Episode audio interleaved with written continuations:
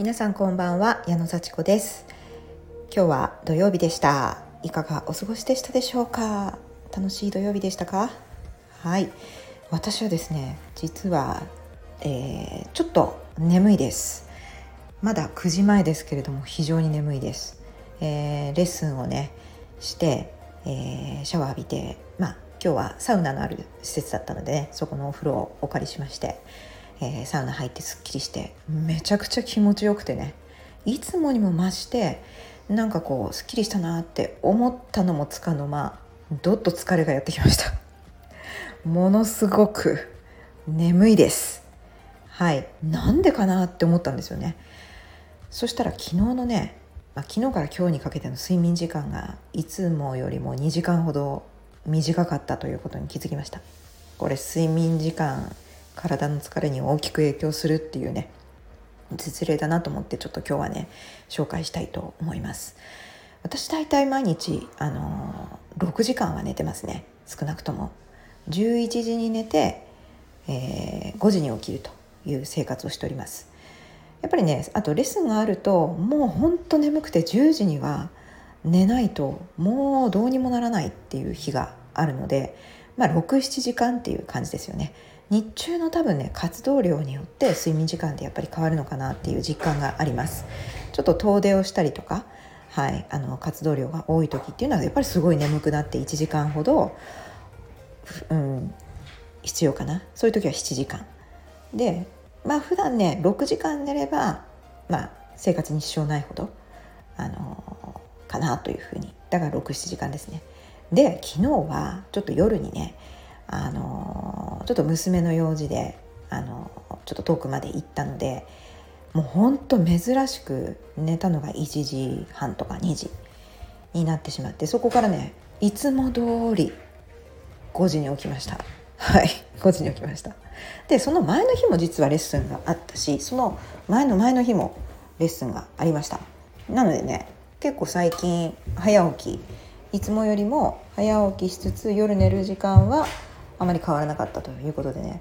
やっぱ6時間5時間ぐらいの睡眠が続きさらに昨日は2345だから3時間ぐらいでね朝起きた時はすっきり起きれるんですよ。あの夜いくら遅く寝ても結構朝同じ時間に起きられます。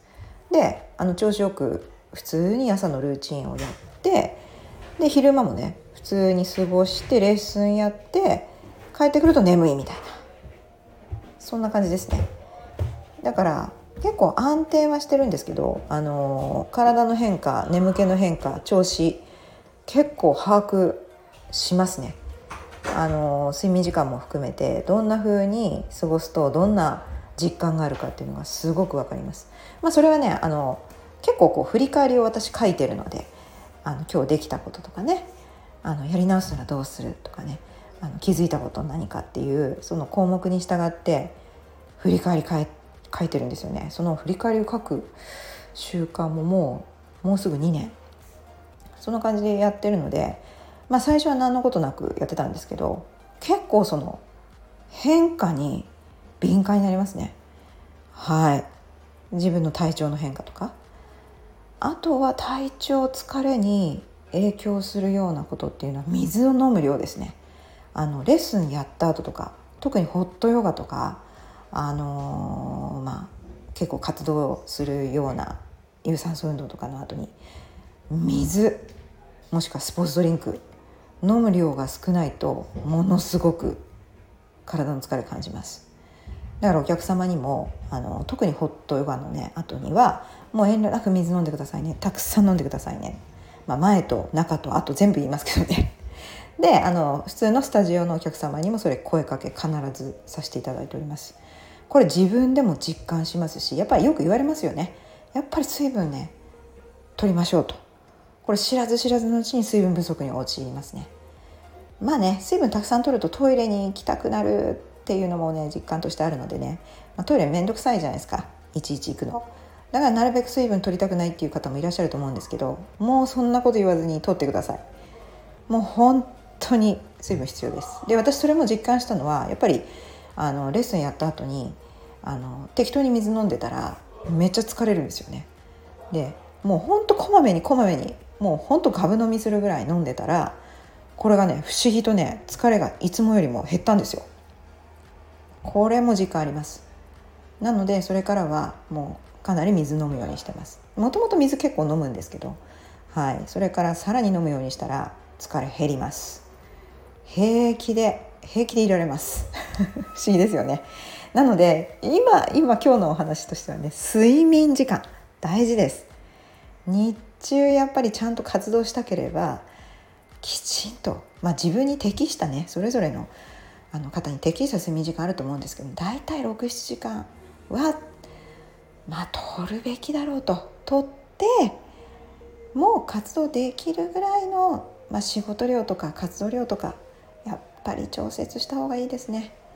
まあ、私もあのあんまり寝ない人間だったんであの結構睡眠時間短くても平気とかって結構言ってました。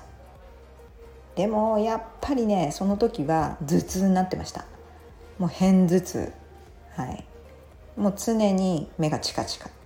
もう週に3回とかあとは日に2回とか片頭痛になってました。で最近やっぱり67時間寝てたら片頭痛起きないですよ。たまにあります。それでも目を使いすぎるね。仕事をしたりすると画面ずっと見てたりなんかこう画面上でこう比べたりとかなんか間違い探したりとか数字をこうねずっと見てたりするのなんかこうね記録をしたりそういうこう細かい仕事をするとやっぱりチカチカっときますけどね。でもなんかやっぱり睡眠時間とってしっかりやってたらもう減りましたね。確実に減りました、うん、あとは水分ですね。水分も疲労感に影響すると。まあでだからいろんなやっぱりねまあ要素があるんですけど、まあ、健康に気をつけたいということであればまあまあちゃんと寝ましょう。でもう睡眠時間削ってね頑張るようなうーん仕事量とかまあ、やりたいこといっぱいありますけどそれは優先順位決めて重要なことからやるとかもうもうやっぱりなんかコントロールしなきゃいけないですよ。うん、思いついた順番にやるとか必要だからやるとかじゃなくてやっぱりこれが重要だっていうことでやってこう最下位になったものから落ちていく。できない。そういうふうな感じでやっぱりねかなり厳しくやること優先順位付けするんでしょうね。そして決める。何時に寝る。何時に起きる。でその時間を守ってきちんと寝た時の心地よさを感じましょう。きっとものすごくねこうすっきりすると思います。はい。ということでね今日は睡眠時間と、まあ、水分の大事さというお話をさせていただきました。はい。まあ今日ね土曜日明日日曜日ねまたねすっきりしていい時間を過ごしていただきたいと思います。それじゃあどうも失礼します。